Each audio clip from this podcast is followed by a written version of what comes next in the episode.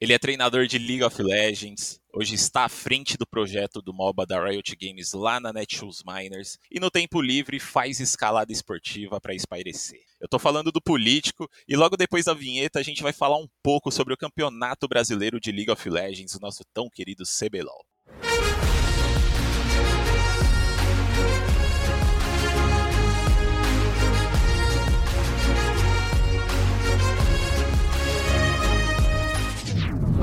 Chat aberto.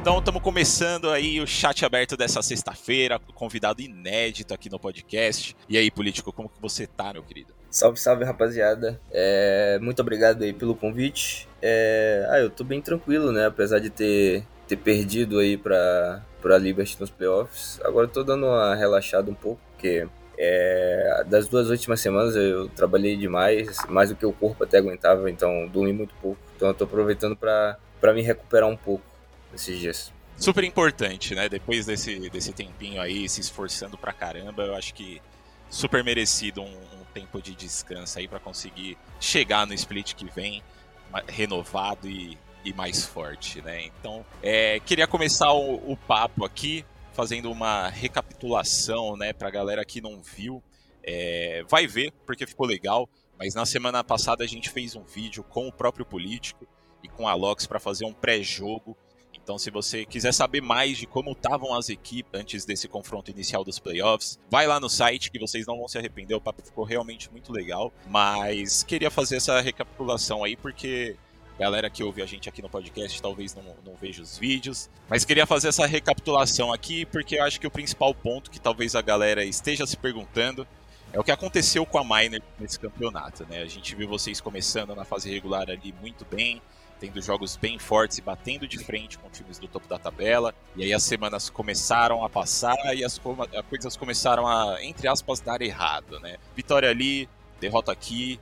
O time já não era mais o mesmo que a gente viu ali no começo do split, um time pô, super promissor, com a galera se destacando bem. O que, que foi que rolou ali para vocês terem essa, entre aspas, queda de, no desempenho durante a fase regular do político? Então, é meio que a gente pegou os times mais fracos, por assim dizer, do campeonato logo no início do no início dele e deu uma falsa impressão pro público de que a gente tava um, um time pronto gente não era um time pronto, por exemplo. Tínhamos muito que aprender em termos de conceitos e os jogadores nunca tinham jogado juntos também, então é, a gente ganhou os quatro primeiros jogos, se eu não me engano, é, ou foram os três primeiros jogos, alguma coisa assim. A gente deu uma tropeçada, é, lembrando, a gente deu uma tropeçada na Rensga no primeiro jogo. É, chegou no meio do campeonato, a gente pegava os times mais difíceis, então meio que a gente estava num, em um processo de, de melhora como equipe, então os nossos erros eles ficavam ficaram mais expostos naquela semana, naquelas duas, três semanas. O complicado é que, é, mesmo que a gente estivesse jogando de igual para igual, os jogos que a gente jogou contra os times, é, a gente acabou perdendo a maioria dos confrontos contra esses times do topo da tabela e deu uma falsa impressão de que a gente estava muito bem e depois a gente estava perdido no meio do campeonato, mas na verdade era, era só o percurso normal que a gente tinha que ter certo? Como a tabela não ficou mesclada pra gente, tipo, deu essa falsa impressão, a mesma, a mesma impressão que deu de times que, por exemplo, começaram pegando, pegando os times mais fortes e depois foram jogando com os times mais fracos e ganhando o jogo, dá a impressão de que eles estavam melhorando muito. É, no nosso caso também no segundo turno, a gente voltou segundo turno ganhando dos quatro times mais fracos do campeonato. Depois a gente conseguiu bater, bater de frente com a maioria dos times fortes. Então a gente ganhou o jogo contra a Liberty, a gente jogou, ganhou o jogo contra a Kabum. A gente perdeu um jogo quase ganho contra a Red e a gente ganhou, perdeu também um jogo quase ganho contra a Fúria, né? É, mas meio para equilibrar também, porque no primeiro turno a gente ganhou da Fúria. Deu essa falsa impressão de instabilidade, mas a gente só tava seguindo o nosso fluxo natural mesmo. E mais pro, pro final do split ali, vocês começaram a, a realmente mostrar um desempenho bem, bem legal, assim. Eu acho que vocês mostraram uma, uma evolução boa, né? E, e, que tá, era um time digno de estar ali nos playoffs. Mas pra galera que não acompanha o último fim de semana do CBLOL, o começo dos playoffs, na última sexta a Miners acabou sendo eliminada por 3 a 0 pela Liberty. Vocês entraram para jogo ali, fizeram jogos longos contra eles na faixa de 30, 40 minutos, mais ou menos, se eu não me engano. E vocês conseguiram dar um trabalho para eles, né? Mas eu queria saber de você, político, o que você acha que faltou para vocês conseguirem entrar no jogo naquela sexta? Então, rolou alguns fatores, né? Meio que o primeiro jogo a gente tava bem, bem tranquilo, independente do resultado. O, o que a gente queria ver era como é que eles foram pra série, como é que eles pensavam que iam ganhar da gente, qual era a estratégia que eles traçaram. Logo no primeiro jogo a gente já entendeu bastante como é que seria a estratégia deles, e a gente se adaptou muito rápido no segundo jogo. Tanto é que no segundo jogo a gente tava é, ganhando com uma folga tão grande, a gente perdeu numa única play, praticamente, né? Então aí aconteceu vários outros fatores. É, o primeiro fator foi que alguns dos meus jogadores, eles sentiram o presencial, Tipo, eles estavam muito diferentes. Tipo, eles não estavam querendo arriscar os picks que tinham, tínhamos treinados durante a semana. É, a reação deles aos feedbacks também estavam bem estranhas. Sabe, eles estavam com um determinado medo de jogar também. Então já, eu já tinha percebido que o presencial já tinha, já tinha pego eles desde o primeiro jogo. É, o outro ponto é que essa segunda derrota do segundo jogo também deixou o pessoal com, com um ânimo um pouco mais baixo em relação a, a, a série. Eu acho que isso afetou bastante. É, e o terceiro ponto também, eu senti que faltou um pouquinho de. um pouquinho mais de. como é que eu posso dizer para você? Faltou um pouquinho mais de ritmo, sabe? Durante o campeonato, a gente é, participar dos presenciais, pegar ritmo de jogo. Parece que a gente é, tava estreando, sabe? Tipo. Começo de campeonato, né? É, exato. Parecia que era o, o primeiro jogo do primeiro turno pra gente. Então, meio que faltou isso também. Sente falta disso. Inclusive, era até uma coisa que eu ia perguntar se o time tinha sentido o, os playoffs. Mas queria saber como, como que foi essa preparação de vocês para depois de tanto tempo retornar aos palcos e também preparar a galera que pisou nele pela primeira vez? Vocês tiveram ali um trabalho psicológico por trás? Como que foi? Então, a gente teve todo um trabalho psicológico, a gente também preparou toda semana. É, os nossos treinos também mudaram para ser mais cedo, para que ficasse mais confortável para a hora do a hora do campeonato. É, a gente também adaptou também os últimos jogos para a gente jogar como se fosse como se estivéssemos simulando dentro do stage também. Então meio que a gente mudou um pouco o treino. Naquela semana também não deu muito para treinar, para ser sincero. Tinha muito compromisso off-game, é muita gravação também. É, mas eu, eu não sinto que o problema foi por por, por, por, ter pouco treino, porque a gente tava treinando muito bem os poucos treinos que a gente tava treinando e contra times fortes do playoffs. Então, é, a gente treinou de um jeito, chegou no stage e a gente jogou de um jeito completamente diferente, fazendo coisas que a gente nunca tinha feito na vida durante todo o split também. Então é, é meio complicado, sabe? Assim, né, que eu, eu, eu assisti na escuta, né, e eu vi que isso é uma coisa que eu nunca tinha pensado, né, além da estratégia dentro de jogo, no presencial também existe talvez uma estratégia ali fora de jogo, né? No sentido de gritar em, momentos chaves para deixar outro time bravo e perder a paciência e dar aquele, aquele break mental neles. É, vocês fizeram alguma, alguma preparação nesse sentido de, de se expressar ali no presencial de uma forma que vocês conseguissem desestabilizar o inimigo também? Ah, então, a gente não pensou muito nisso, na verdade, né? Tipo, a gente pensava mais sobre estratégia de jogo, e alguns cuidados que a gente tinha que ter em draft. Essa parte mais emocional vem natural dos jogadores, né? Ninguém.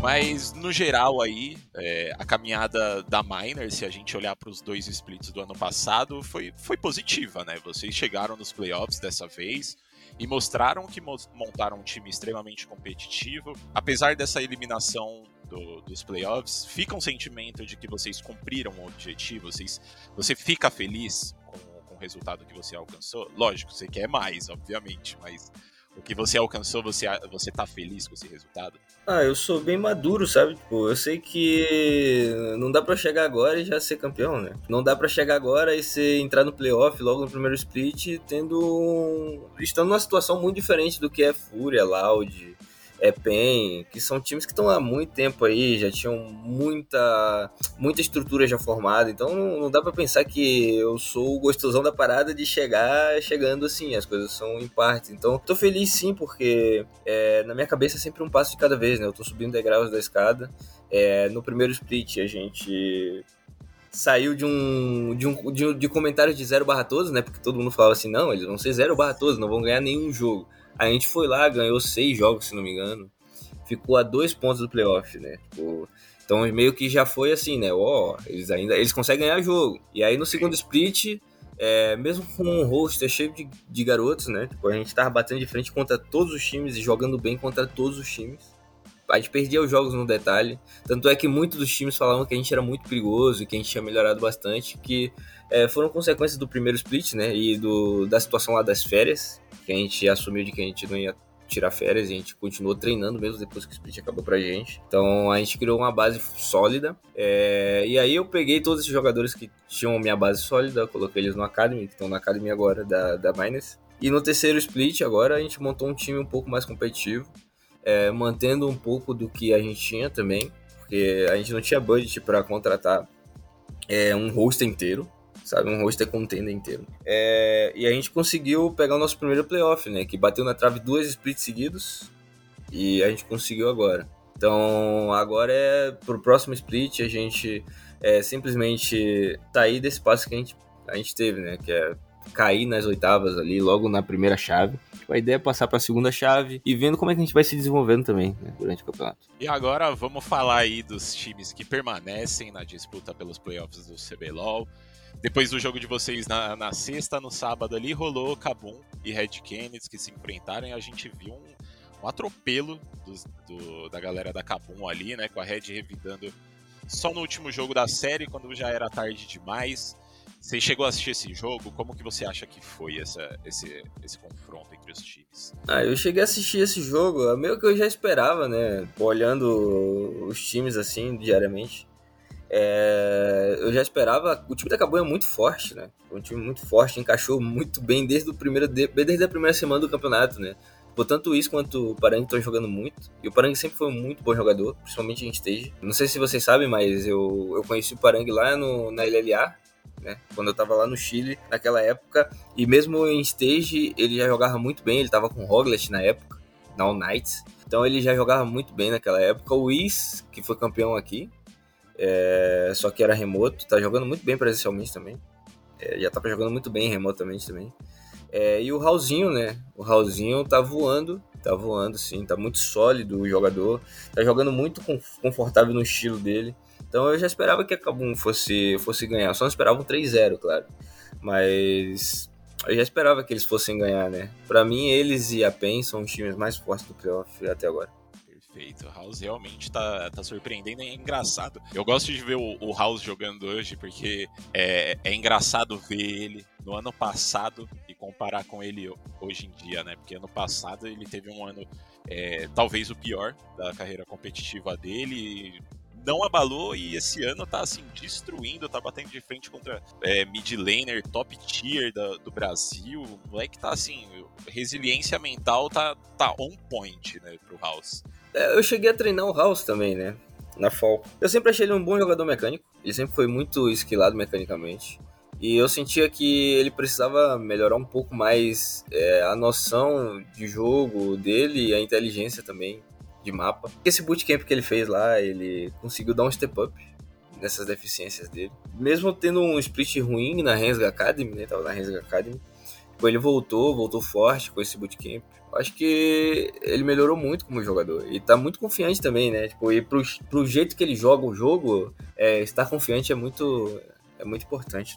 E você falou da Cabum aí, que você acha que eles, junto com a PEN, é, são os times mais fortes dos playoffs, né? Mas quão forte realmente você acha que é esse time da Cabum? Porque na semana passada, assim como eu fiz com você e com a Logs, né? Eu falei com a Aegis é, para preparar para esse jogo contra a Cabum.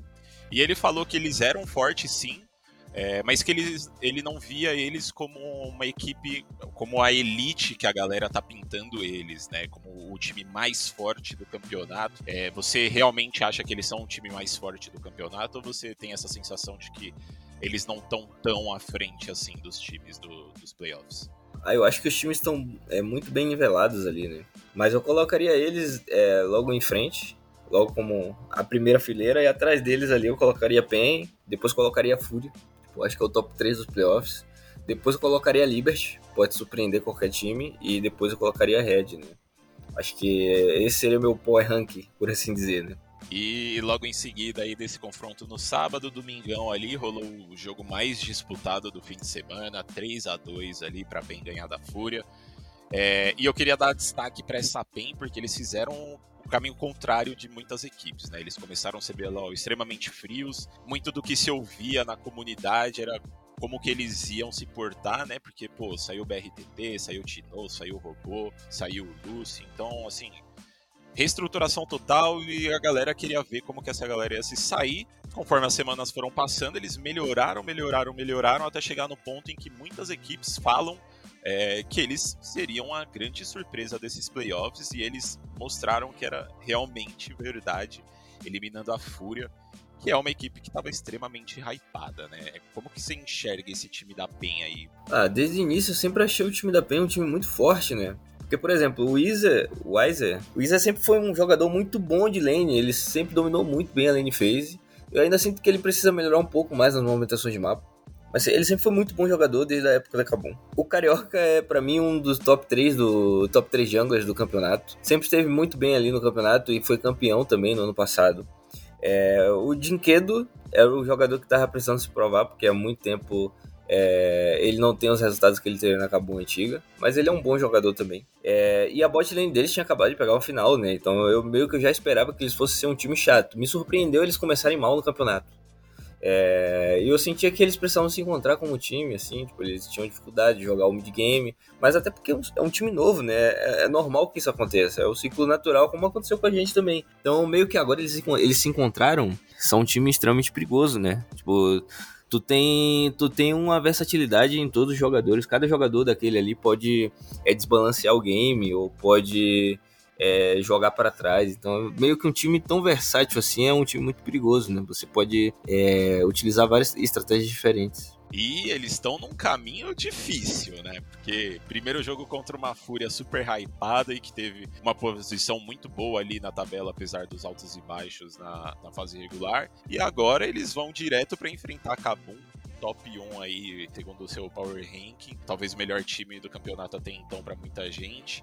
É, como que você acha que eles vão se sair aí contra a Kabum? Você acha que, que dá para eles mandarem a Kabum para repescagem? Cara, eu acho que dá sim. É, eu não sei que estratégia eles vão, vão optar, mas dá sim. Eu, eu sinto que os dois times estão no nível muito similar, sabe? Eu botaria a Kabum um pouco mais à frente. Por, pelo fato de que o Parang desbalanceia muito no presencial. E o Is tá jogando demais e o Houston tá desbalanceando muito, né? Tipo, então eles, eles têm essa vantagem de que a nível individual o time da Kabum aparenta estar tá mais confiante. É, mas pode rolar um 3-2 aí pra PEN. Pode ser que seja até 3-2 para Kabum e com a PEN dando muito trabalho. Então eu, eu, não, eu não opinaria sobre um resultado sobre esse jogo. É, eu boto os times ali muito parecidos só porque eu ia deixar pro final uma pergunta de quem você achava que avançava, mas agora que você já, já tirou da reta, eu não vou, não vou nem perguntar. Queria falar um pouquinho desse time da Fúria e como que você vê esse time, porque ela foi taxada desde o começo como super time, né? Tanto que existe aí o apelido de Super Fúria. É, você acha que rola uma maldição do super time nessa equipe? Porque a gente vê que quando os super times são montados, eles não costumam dar muito certo.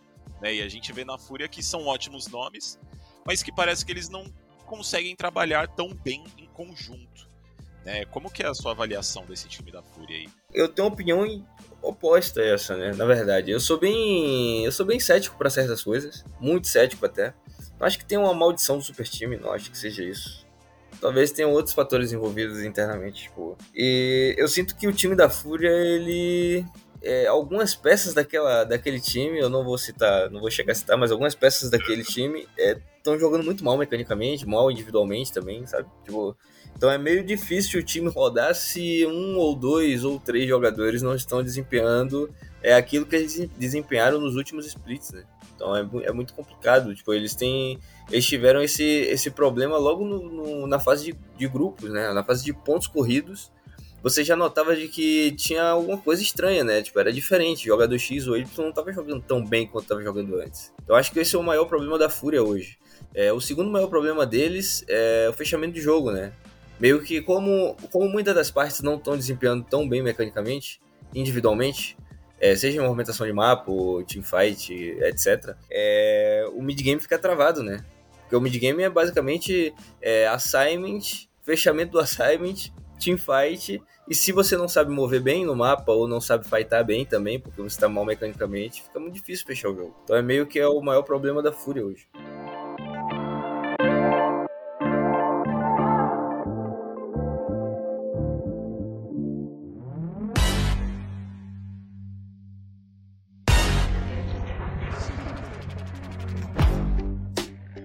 E para finalizar ali, teremos no sábado Liberty contra Red Kennedy. Vencedor dessa partida avança na repescagem e encara a própria Fúria que a gente estava falando sobre agora. É, se arrisca dar um, um, palpite desse jogo aí, porque a gente viu as equipes em momentos bem diferentes.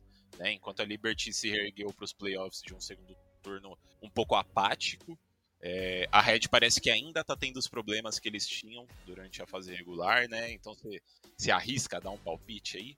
Cara, eu daria a vitória da Liberty na série. Cara, eu acho que a Liberty é um. Atualmente, é um time já bem, bem mais formado, né? Se o time da Red vier com o Betão de novo para jogo, eu acho que vai ser muito difícil, porque é como se você tivesse pego um time que tem um conceito muito formado, formado e acrescentado uma pessoa que estava fora, né, do, fora do, do globo, né? Você tem um globo, tu bota um jogador dentro, já muda tudo dentro do jogo. Você precisa de tempo para adaptar aí. Tem muito pouco tempo. Na época de playoffs, tem muito pouco tempo de treino, de adaptação. Então é muito mais sobre aquilo que tu formou na fase de grupos, né? Então eu acho que a Liberty vem com um pouquinho só a mais de vantagem em relação à Red, mas eu ainda acho o time da Red muito perigoso. Individualmente, eles são muito bons, eles jogam juntos há muito tempo também. É, então, meio que tem o, o, pró e o contra aí, né? Nessa situação. Mas acho que o time da Liberty tá bem também, já veio ganhando de uma série. O time da Red veio perdendo de uma série. Tudo, todos esses, esses, esses aspectos fazem muita diferença no MD5. Né? Sim, com certeza. Inclusive, você acha que eles vacilaram aí de, de trazer sete jogadores, né? Porque ano passado a gente viu dando certo, eles incluindo um jogador do nada, assim, nos playoffs, né? Quando quando eles incluíram o, o Greve, pô, dispararam nos playoffs do segundo split. Você acha que, que eles vacilaram aí trazendo mais uma peça? Ah, eu não acho isso não. Eu até gosto dessa postura deles, né? Tipo, é uma postura em, em que, primeiro, joga quem tá melhor, certo? Segundo, em que existem vários estilos de jogo, certo? Então cada peça que entra muda um estilo de jogo específico. Então eu não acho que seja um erro, não. Na verdade, o que eu sinto é que se eles mudaram, é porque eles mudaram muito tarde, entendeu? Tipo, tipo eu sempre gostei da mudança do Avenge, do Gravitar. Tipo, o time muda de postura totalmente. Tipo, é bem, é bem nítido isso. Só que o Betão entrou agora muito tarde, né? Meio que os outros jogadores também demoram, precisam de um tempo para se adaptar a mudança, né? A mudança muito brusca, assim, ao modo de jogar. É... Mas eu gosto desse estilo deles.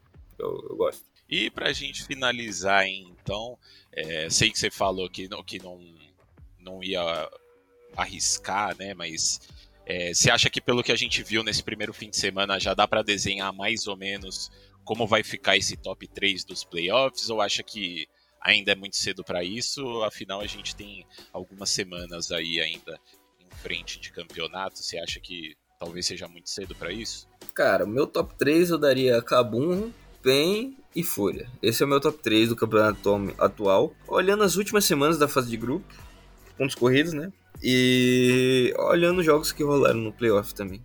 Perfeito, então, político. Queria agradecer sua presença aqui no podcast. É, e também deixar o espaço aberto para você mandar um recado para a galera que torce para Miners, estava torcendo para vocês lá. Então o espaço é seu.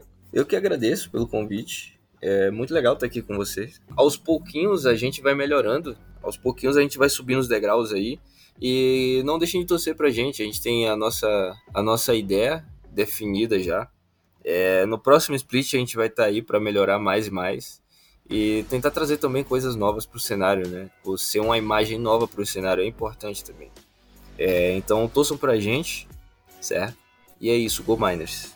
É isso, político. De novo, brigadão. Pra galera que tá ouvindo, espero que vocês tenham gostado do papo que a gente teve aqui. Não se esqueçam de seguir a gente nas redes sociais, ESPN Esportes BR, e também de acessar nosso site espn.com.br barra esportes. Lá vai ter muita coisa sobre os playoffs do CBLOL ainda, CS, Valorant, Rainbow Six, então tudo que vocês estiverem procurando vai ter lá.